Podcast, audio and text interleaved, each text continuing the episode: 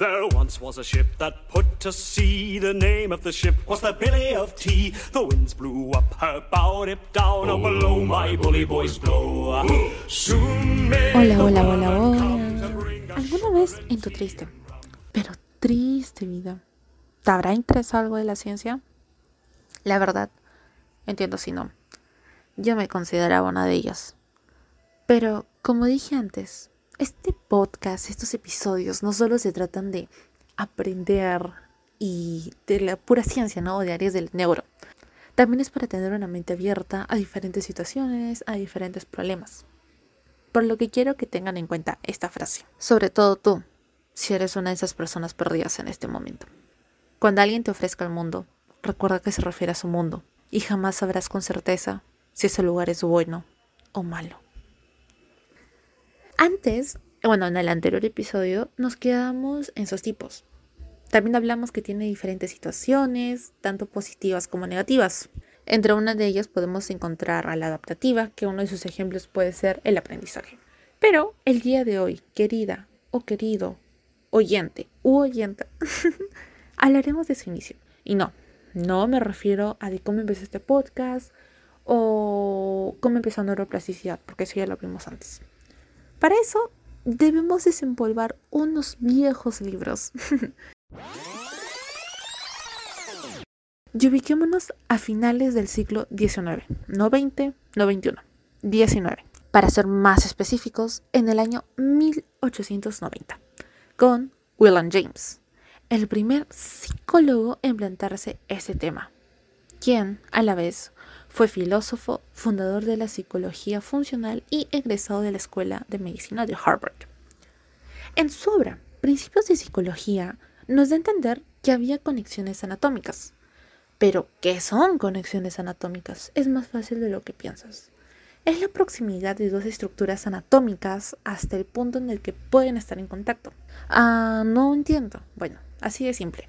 Uno de los ejemplos puede ser las rodillas, los codos, el tobillo, etcétera, etcétera.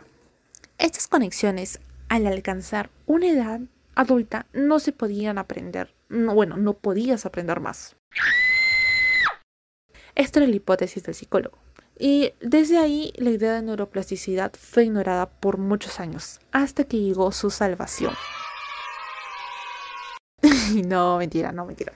Pero como estaba diciendo, en esos mismos años, Ramón y Cajal, con diversas variaciones, expusieron que el aprendizaje involucra cambios plásticos funcionales en las propiedades de las neuronas o en sus interconexiones. Así, el aprendizaje podría ser el resultado de una modificación morfológica entre las interconexiones de las neuronas, similar a los fenómenos que ocurren durante la formación de la sinapsis en la vida embrionaria.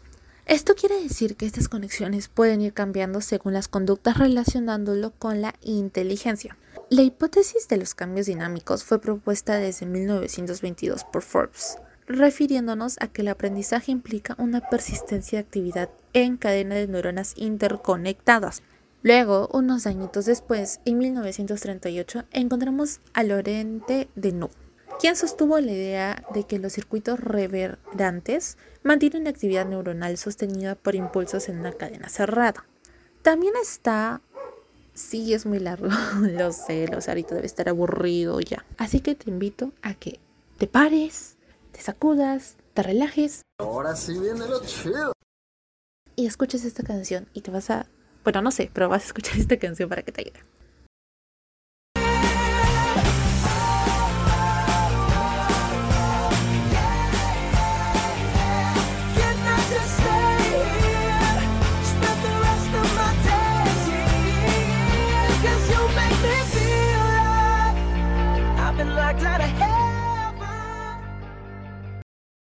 Ahora sí, luego de descansar, seguimos con Kornowski, J y Hep, que, eh, quienes postularon que aún cuando los circuitos interneuronales establecen genéticamente, la fuerza o la eficiencia de ciertas conexiones no está determinada totalmente.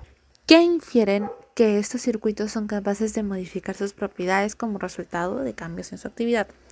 Luego ya en los años 60, sí, pasaron muchos años, los científicos empezaron a estudiar los casos de neuroplasticidad donde observaban las recuperaciones de personas adultas que sufrieron problemas cerebrovasculares, dando como conclusión que si podía mejorar era por el cerebro. Hoy en día se puede decir, bueno, gracias a la evidencia, gracias a los al historial ¿no? de muchos pacientes de muchos años, se puede demostrar que el cerebro puede reconfigurar, se puede reconstruir luego de un accidente por la plasticidad. Esto nos quiere decir que gracias a las inmensas investigaciones que ha sido casi como un ciclo, y ustedes lo saben, bueno, más de un ciclo, llegado a un, a un cambio, a unas hipótesis diferentes lo que ya está. Y bueno, a una mejor respuesta. Como siempre digo, espero que hayan entendido esto y si no, pues sí, por favor, repítanlo otra vez. Por ahora diré, Byecito. Soon may the weatherman come to bring us sugar and tea and rum. One day when the tonguing is done, we'll take our leave and go. Soon may